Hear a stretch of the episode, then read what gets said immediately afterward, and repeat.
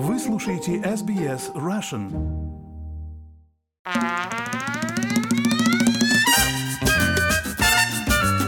Если «Золотой глобус» все пьют шампанское, сидят за столом, едят, пьют, то в «Оскаре» ты сидишь как в театре, на своем стуле, никаких шампанских.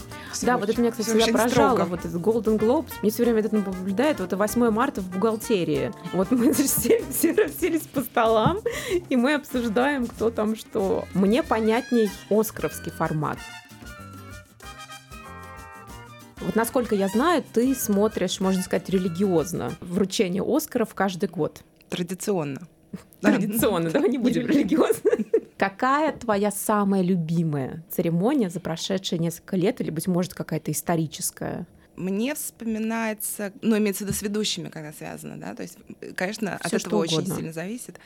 А, Мне запомнилась Эллен Дедженерс, не помню какой год, но она, во-первых, разносила пиццу по всему залу, А, я помню, да-да-да, она заказала пиццу. и потом она делала вот этот самый грандиозный селфи, который набрал там миллиарды просмотров. Точно, точно, Со точно. всеми, со всеми, со всеми. То есть вот, ну, это был такой веселый, классный, как. А это она привела каких-то случайных людей? Да, ко- и потом которых- она, при- да. она еще привела случайную группу туристическую, они такие прошли там. Вот это да, запомнилось. Ну так да, и давай в этом году, что у нас, кто у нас номинирован на самые главные? Лучший фильм, лучший режиссер. У тебя табличка с собой. Так, никто не может, к сожалению, лицезреть это, но я мне придется описать. А, Вика только что мне показала Excel спредшит на компьютере. Пожалуйста, покажи мне еще раз эту страсть. Там очень много цветов, очень много значков. Это, знаешь, мне кажется, у завхоза моего факультета в МГУ вот учет стульев э, и всяких Я столов экономист. примерно так же, наверное, выглядел. Все очень серьезно. Вика, расскажи мне, что в этой табличке у тебя? Как происходит голосование? Потому что есть еще голосование ADG, American Directors Guild, гильдия продюсеров, гильдия актеров.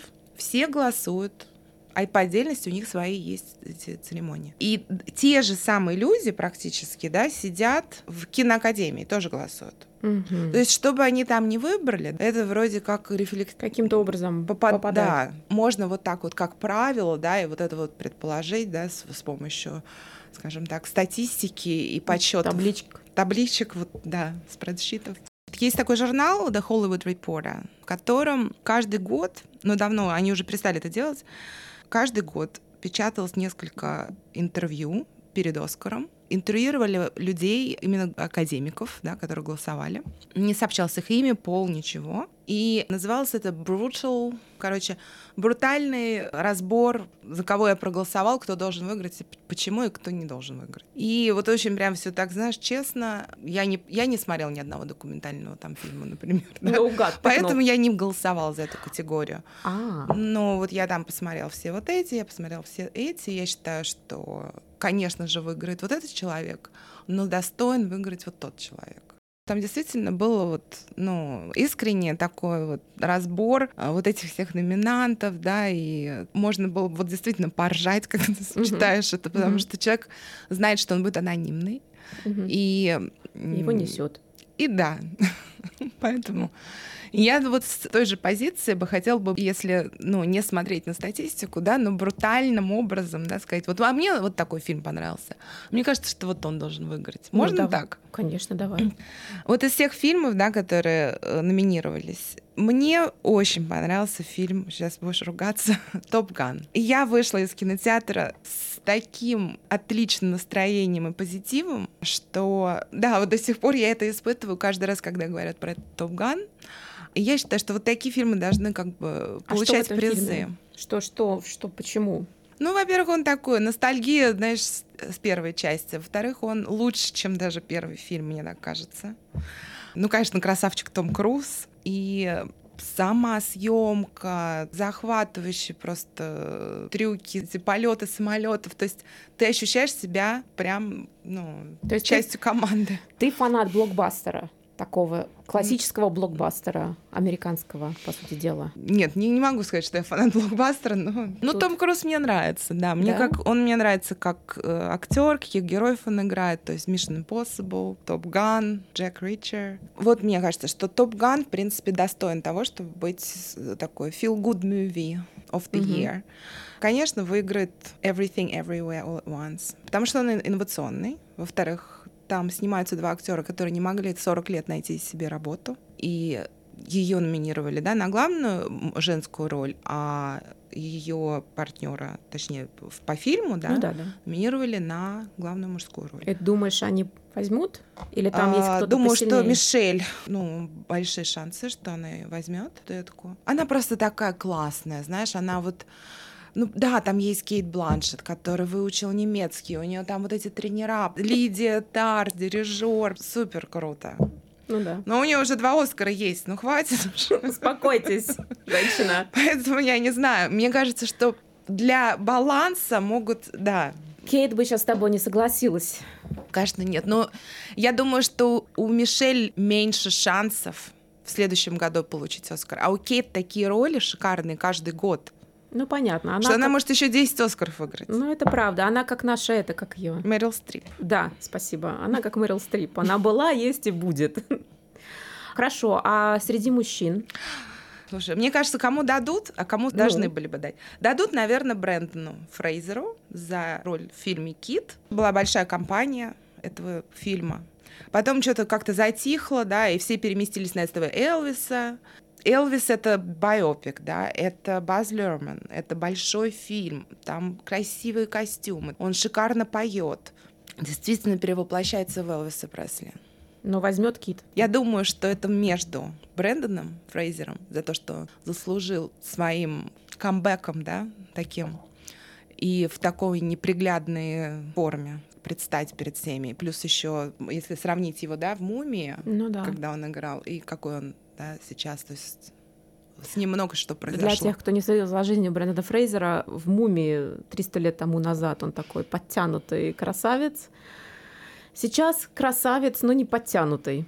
Остин Батлер уже выиграл, сколько он выигрывал? Ну, из главных призов он выиграл три. Бафта, Голд, Золотой Глобус и Акта Awards, это наша австралийская академия.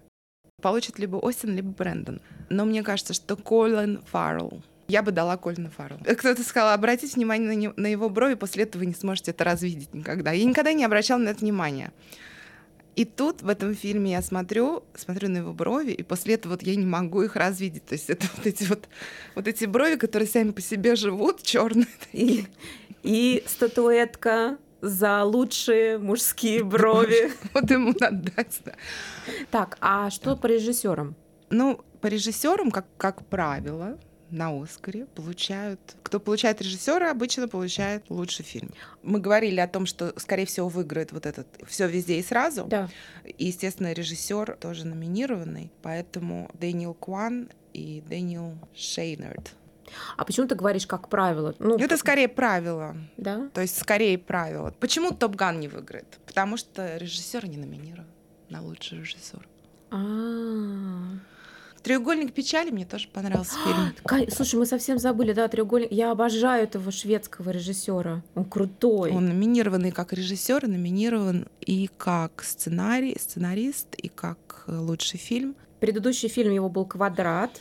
Он Мгм. получил золотую пальмовую ветвь, потом треугольник получил золотую пальмовую ветвь. Это первый раз, по-моему, в истории Кан, когда один и тот же режиссер два года подряд получает ветвь. Но мне кажется, он какой-то слишком умный. Ну и плюс еще изменилось все, ты знаешь, э, последние пять лет, если там раньше, понимаешь, давали фильмы э, таким фильмам, как «Титаник», или там давали фильму с, с Леонардо Ди Каприо, как он называется, «Выживший». Да, когда он «Выживший», медведя ну там спал. шикарные же фильмы, да? Мгм.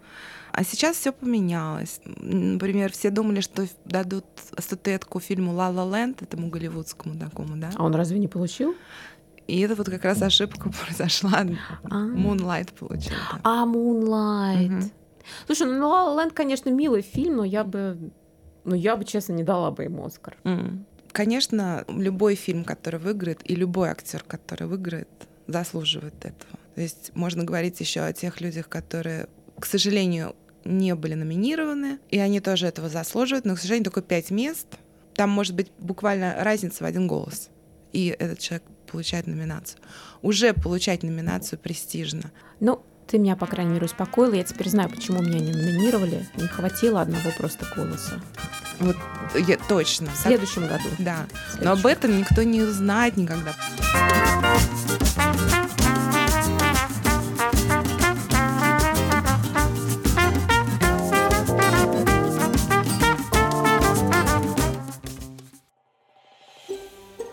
Хотите услышать больше таких историй?